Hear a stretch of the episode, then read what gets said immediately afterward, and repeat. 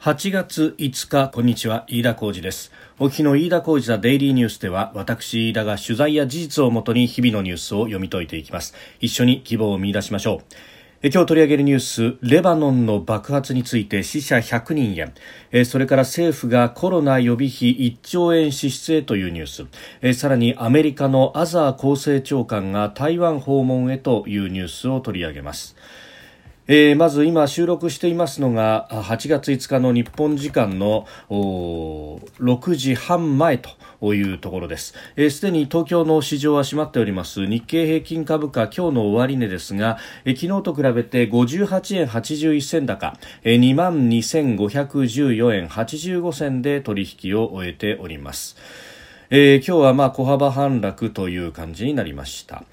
さて、えー、レバノンの爆発であります。まあ、今朝未明にですね、一報が入ってきて、まあ、大変な被害が起こっているということが出てまいりました。まあ、あのー、そのね、えー、映像というものがかなりウェブ上にも上がっております。あの、最初に、まあ、中規模のような爆発が起こりまして、で、かなり黒煙が上がったと。で、それを見て親なんだということで、まあ、多数の人がですね、えー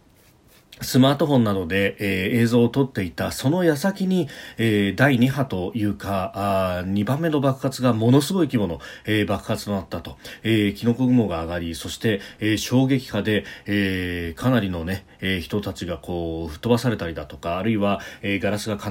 々に割れるなどの、えー、激しい被害が出たということ衝撃的な映像が世界を駆け巡っております。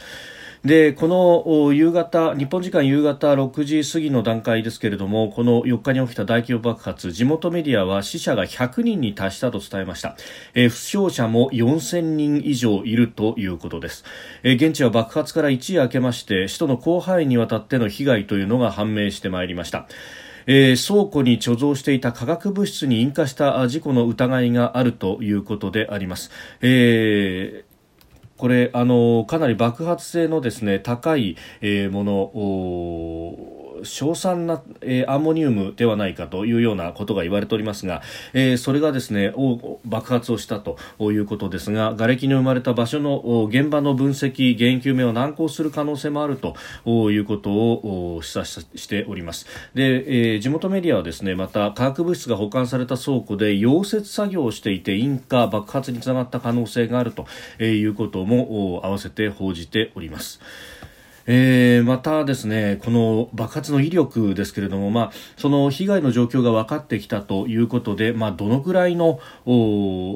規模だったのかというのの、まあ、推計がですね、えー、様々、えー、されておりますけれども、まあ、これ、あの、爆発のエネルギーなどをですね、えー、TNT 火薬で、えー、換算するということが、あの、一般的に言われております。で、えー、それによるとですね、今回の爆発、240TNT トンではないかと言われております。で、あの、通常兵器の爆弾の最大はですね、あの、モアブと、えー、まああのああらゆる爆弾の母マザー・オボール・ボムズなんていうふうに言われたりするものこれが 11TNT トンと言われていますので、まあ、この威力というものがとんでもないものであったと、まあ、あの通常爆弾最大のモアブというものはあのアフガニスタンでアメリカ軍があの使用したなんて言われてますけれども、まあ、基本的にあのコンクリート装甲で固められたような敵の司令基地なども、えー、叩くことができるというようなことが言われているかなりり、えー、激しい規模の爆弾、えー、それと比べても、えー、20倍以上の威力があったんではないかと言われております。でただですねこれあのえー、不謹慎な例えですけれどもあの確かベイルートの市長が、えー、つぶやいていたと思いますけれどもあの広島の原爆並みじゃないかみたいなことが言われてました。ただですね広島の原爆は、えー、1万 5000TNT トンということですので、まあ、これは全くの別世界だと。別世界ではありますが激しい凄まじい威力であったということが分かっております、えー、また日本人でレバノンベイルートというと、まあ、最近のニュースで思い出すのは、えー、カルロロス・ゴーン被告ということになりますが、えー、カルロス・ゴーン氏はですね、えー、その妻が、えー、私たちは無事だが家が壊れたと語ったということで報道されております。えー、ということでゴーン氏もですね、まあ、被害に遭ったということでありますが、まあ、あのその被害云々と、まあ、それをどうどの金で直すんだというようなことも気になりますけれども、まあ、あの市直の手に、えー、きちんと裁判をしてほしいなということは、まあ、改めて思います。まあ、こういうことがあるたびに思い出されるんだなということを、まあ、素朴に思いました。まあ、いずれにせよですねこれあのどういった原因があったのかそのテロの可能性はとどうやらテロの可能性は低いというふうに、まあ、言っているそして、えー、近隣諸国との、まあね、圧力などもこのレバノンというところは特にあのヒズボラが、えー、過激組織が、えー、活動をしているということで、まあ、イスラエルとの間でさまざまな、えー、紛争であったり小競り合いがあるというところです。で今回のこの爆発の後直後にですねもうイスラエルの政府筋が、えー、我々は関わっていないということを声明としても発表していると、まあ、それだけ、えー、きな臭い時期だからこそ誤解のないようにしたということなのかもしれませんが、まあ、原因がどういったところなのかテロなのかあるいは、えー、国際的な工作があったのかどうかというところも含めてですね、まあ、これはあのどう究明するのか何が出てくるのかというのは注意深く見守りたいと思います。えさて、そしてコロナウイルスについてであります。まあ、巷というかですね、ワイドショーは相変わらず患者数ばかりで、え騒いでおりますが、まあ、経済の影響等々、様々な論点があるところ、えー、今日出てきたのはですね、政府がコロナの予備費1兆円支出へというニュースです。えー、7日に閣議決定を行うと、今週金曜ですね、えー、いう運びだということで、まあ、それに先立ってというか、あの、8月の後半から、えー、閉会中審査をやるということで合意したということです。えー、これあの予備費10兆円積んであるんですけれども1兆円超の支出まだやってなかったのかというような印象であります。まあ、あの予備費をどういうふうに使っていくのかそして1兆円超を使ったとしてもまだ9兆円残ってるじゃないかというところ、まあ、これまごまごしてらんないぞと、えー、経済への影響というものも考えなければいけないと思います。で、まあ、ただあのその経済を回そうとするとこれまた感染が広がるじゃないかという批判が当然ながら出てきます。えー、GoTo キャンペーンなども含めて、えーえー、これあのー感染を全国に拡大させるだけじゃないかと握手じゃないかと、えー、筋悪の政策じゃないかというような批判もあるわけであります、えーまあ、ただあの私はここでも再三述べておりますが、えー、感染者数そのものではなく重症者数であったりとかあるいは、え、その重症者を、え、どれだけ収容できるのかという医療キャパシティの、え、余力というものこの見合いで、え、どこまで経済活動を緩めるのかあるいはもう一回締めるのかというのは考えなければいけないというふうに指摘をしてまいりました。であの重症者数はそれほど増えていないというようなことがありますので、えー見かけの感染者数だけで一喜一憂するべきではないということも申し上げております。ただし、あの、今、これ指定感染症になっています。そうすると、えー、PCR 検査で陽性となった人は、えー、とりあえず、医療機関への収容というものが必要になると、えー、これがまあ法律で決まっているのでこれを変えることがなかなかできないと、まあ、一部自宅待機も認めるというようなことまでは、えー、できていますけれどもあるいは、えー、ホテルに収容して、えー、そこで、えー、軽症者の方は療養していただくという形にはなっておりますが、えー、さはさりながらですね、あのー、まあ、一部の自治体などはホテルを、まあ、あの潤沢に持っていたものを解約してしまったところもあるしあるいはもともとホテルの数にも限りがあるという自治体もあると、えー、またあの一部でその観光などが復活ということになると、えー、借りようにも借り上げようにもホテルがなかなか貸してくれないというようなさまざ、まな事情があるというところです。で、その、まあ、あの、原因となっているのは、その、無症状であったり、全く症状がなかったり、あるいは軽症だったりする人の、えー、自宅での療養というのは基本的に、まあ、一部はできますけれども、それよりは、えーホテルであるとかに収容しなければいけないというのはもともと指定感染症というものに、えー、この新型コロナウイルスが、まあ、指定されているからであります、えー、これはですね、あのー、今年の1月28日に、えー、政令第11号としてですね、えー新型コロナウイルス感染症を指定感染症として定めたというものがあります。で、あの、この政令での指定がありますんで、え、あの、すべて収容しなければならないということになっているわけなんですが、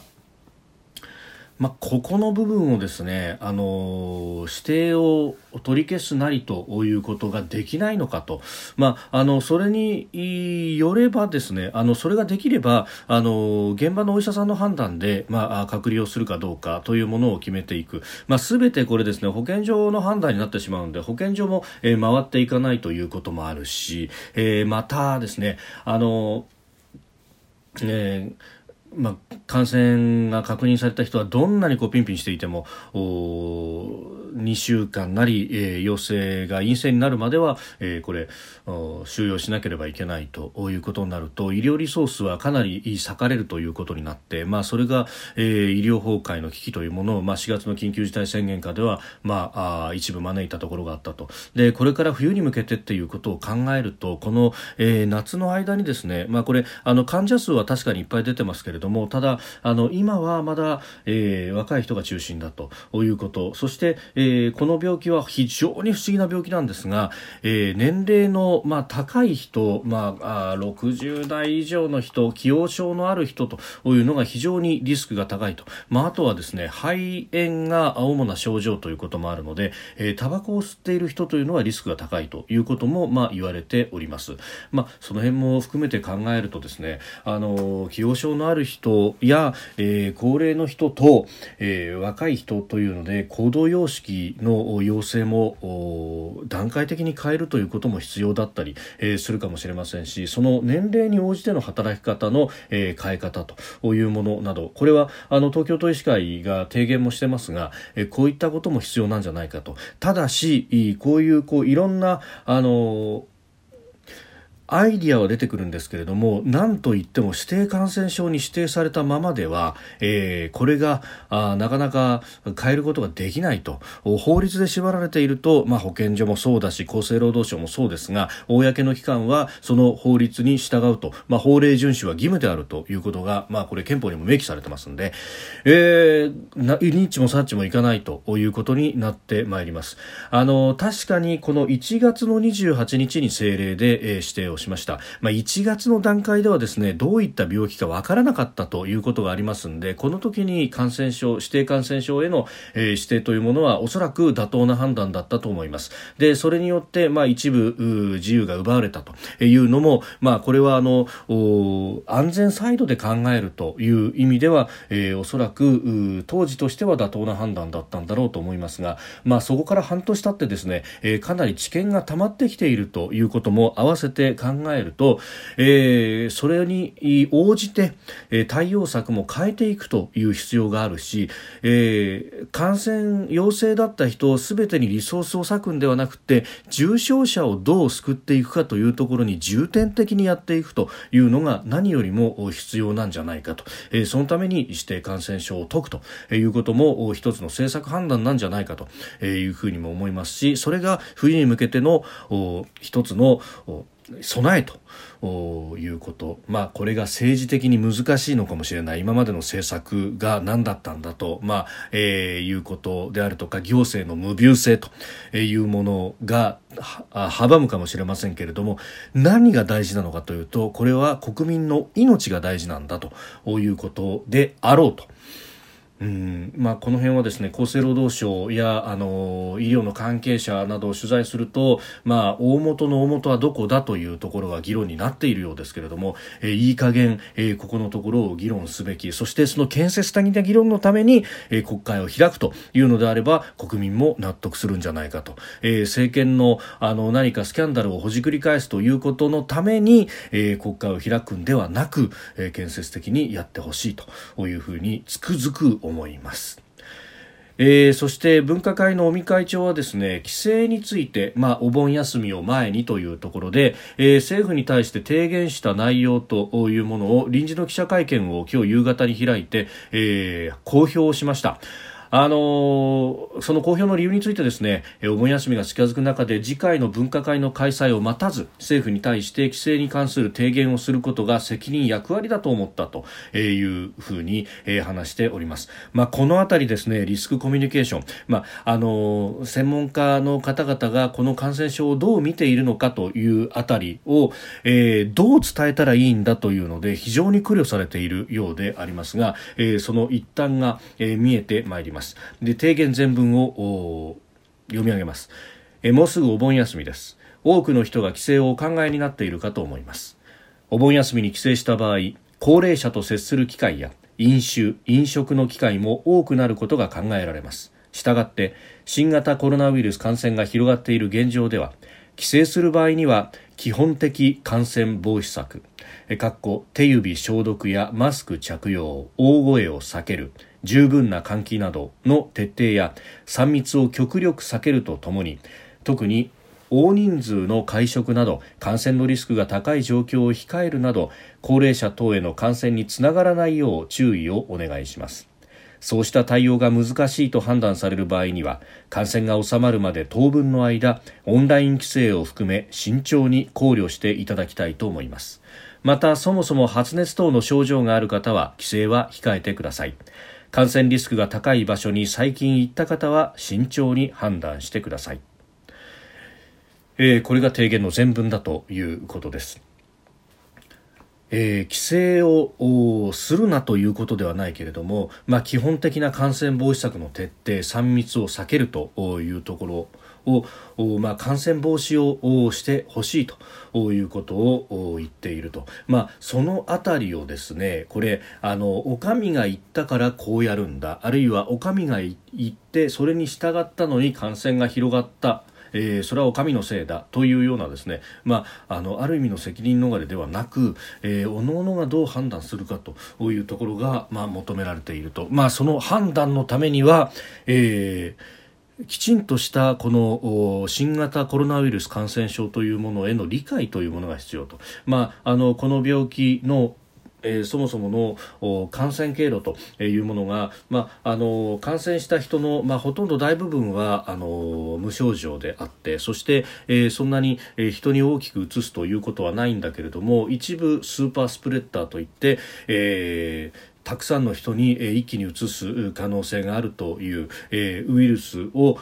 自分の中だけでなくて外に積極的に吐き出していくというようなタイプの症状を持つ人がいると、えそうした人の飛沫を、え浴びるなど、まあ、大声で会話をするであるとか、えそういったことをしてしまうと、まあ、かなりリスクがあってそこで感染してしまうということがあると。でこの感染あこのウイルスというものは、え手指などにくっついてでそこから、まあ、あの飛沫を吸い込むということもあるしあるいは、えー、手指などに、えー、くっついたこの飛沫というものが、えー、目や、え、口などに、まあ、あの無意識のうちに触っているということがあってでそれによって体の中に取り込んでしまう、え、そして、え、ウイルスに感染してしまうというリスクが高いと、まあ、一部空気感染のようなもの、まあ、空気というか、え、これはエアロゾル感染というふうに言いますけれども、まあ、あの細かい飛沫の粒そこにウイルスがあってそれがあの空気中に一定の時間、えー、密閉空間では漂って、えー、そこで、感染をする可能性がある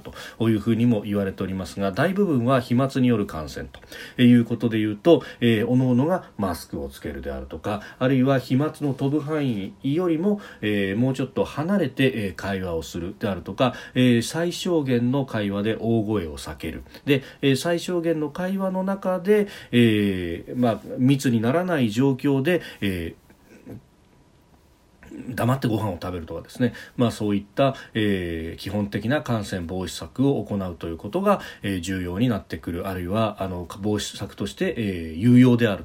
と。だから、えー、手指は、まあ、こまめに消毒しましょうね。であるとかあるいは家に帰ったところで手を洗ってあるいはあの顔もきちんと洗っておいた方がいいと、まあ、あのもっと万全を期すんだったらシャワーを浴びた方がいいと。いうようなことが言われたりするわけであります。まあ、こういったそのあののーことをですね踏まえると例えば帰省するにしても、えー、帰省をした先でどんちゃん作業をするというのは NG で、えー、横に並んでですねあの例えばその風が吹いていて換気ができているような状態の、えー、公園で、えー、会ってひとときを過ごすであるとか、まあ、あの小さな声で会話をするであるとか、えー、食事をするにしてもおこうアクリル板で、えー、仕切ってあるところで、えー、小声で、まあ、あのささほど会話せずに、えー、食事をするであるとか、えー、そういった、まあ、感染の防止策をすると。そして、えー、多数の人には会わずに、まあ、例えばピンポイントでお父さんお母さんだけに会って帰ってくると。いうようなさまざまなやり方はあるんじゃないかと。いうのがこの提言、えー、そういったことも含めて。でその相手のお父さんお母さんが例えば既往症があるということになるとリスクは高いし。で、えー例えばあの育段になってその日熱を測ってみたら37度5分以上あって、えー、咳をしているとなったらこれはリスクが高いからやめましょうということになると、まあ、あのそういったケースバイケースでさまざまあの判断のポイントというものがあるんじゃないかと、まあ、これがおそらく尾身会長の言わんとした提言であろうと思います。まあ、あのそう考えるとですね今回のこの大阪府の吉村知事の、まあ、結果的にミスリードになってしまったというこの、えー、ポピドン用土、まあ、あの商品名でいうとイソジンとかになりますがこのうがい薬を使ったあの調査についての発表。これがですねあのの臨床研究で、えー、これを使うとうがい薬が、まあ、コロナに効くんじゃないかみたいなですねざっくりとした印象だけが伝わってしまったので、えー、このポピドン用土を用いたうがい薬というものが、まあ、店頭から消えるということになりましたが、まあ、これ、あのー PCR 検査をやるにあたって、えー、うがい薬を使っていた人とうがい薬を使ってない人という2つの集団に分けてで、あのー、予防効果が認められたというわけではなく、えー、そして重症化を防ぐ効果の検証が認められたわけでもなく、えー、ただただですね唾液中のコロナウイルスの数というものが減少しているぞということが、まあ、分かったということであります。まあ、これあの下から喉のあたりにこのウイルスというものは、えー、多数生息していると活動しているというふうに言われている。で感染した方はそこからあの外に出て例えば他の人と接触した時に、まあ、舌や喉にいっぱいあるからそこから、えー、唾が出るとその飛沫に、えー、ウイルスが乗っていって他に感染させる恐れが強くなるということが言われております。でそこで例えばあのうがいをうがい薬でうがいをしていたりすると唾の中のウイルスの量が減るということなので例えばですけれども人と会話する前にエチケットとしてうがい薬でうがいをしておくと、えー、それもリスク低減効果があると。ただもちろんそれはあのマスクをしたりだとか、えー、距離を離すということが第一義的ではありますけれども、まあ、それ以外にもこのポビドンヨドを使った、えー、うがい薬というものもウイルスを減らすと。いう効果はあると。ただこれで病気が治るというものではないということ。それともう一点気をつけなければいけないのは PCR 検査唾液での PCR 検査をやる前にこのうがい薬を使ってしまうと本来はあのー自然な状態でウイルスがあるかどうかを検査したいのにもかかわらずそのウイルスを、まあ、ある意味直前で洗い流してしまうという効果を持ってしまうので、えー、検査の前にやるとそれは、えー、議員性を増やしてしまうというようなこともあると。まああのー、この辺までですね私もあの会見を全部見たわけではありませんので、まあ後から、えー、ツイッターなどでの釈明を見るとそういったことも言ってますけれどもうーんミスリードだったことは否めないしそれによって人が動いてしまったということも考えると今回は、えー、コミュニケーションに失敗したというふうに、まあ、あ言っても仕方がないんだろうというふうに思いますでまたこれはあの水でうがいした人との比較というものがや出て出てきてるわけではありませんから、まあ、あのそういった意味で、まあ、研究というのはまだこれからだというところであろうかというふうに思います。えー、それからですね、えー、台湾に対して、えー、アメリカのアザー厚生長官が訪問するというニュースが出てきております、えー、断交後の最高位だと。で総統と会談をすると。あの蔡英文総統との会談。それからあの現地の衛生省にあたる、えー、陳時中厚生福利部長とも会談をする予定であるということであります、まあ、台湾はですね早くからこのコロナウイルスの蔓延というものに警鐘を鳴らしていた WHO に対しても、えー、書簡を送ったりしていたということもありますので、まあ、そういった政治的な面というものももちろん、えー、ある、まあ、あの大義名分としてはコロナウイルス対応ということであろうと思いますが、まあ、そして、まあ、ここにその先の先に亡くなった、えー、総統李登輝さん。の弔問というところが、まあ、どう絡んでくるのかというのも、まあ、含めて注目をしていきたいと思います。今のところまだ具体的な日程は不明ということですけれどもただアメリカ政府は歴史的な訪問だとしております、えー、中国政府は反発をしていると、えー、外務省の、えー、副報道局長が断固反対するというふうに述べたということであります。えー、飯田浩一はデイリーニュース月曜から金曜の夕方から夜にかけてポッドキャストで配信していきます。番組やニュースに対するご意見感想飯田 TDN アットマーク Gmail.com までお送りください。飯田浩一はデイリーニュース。また明日もぜひお聞きください。以上飯田浩二でした。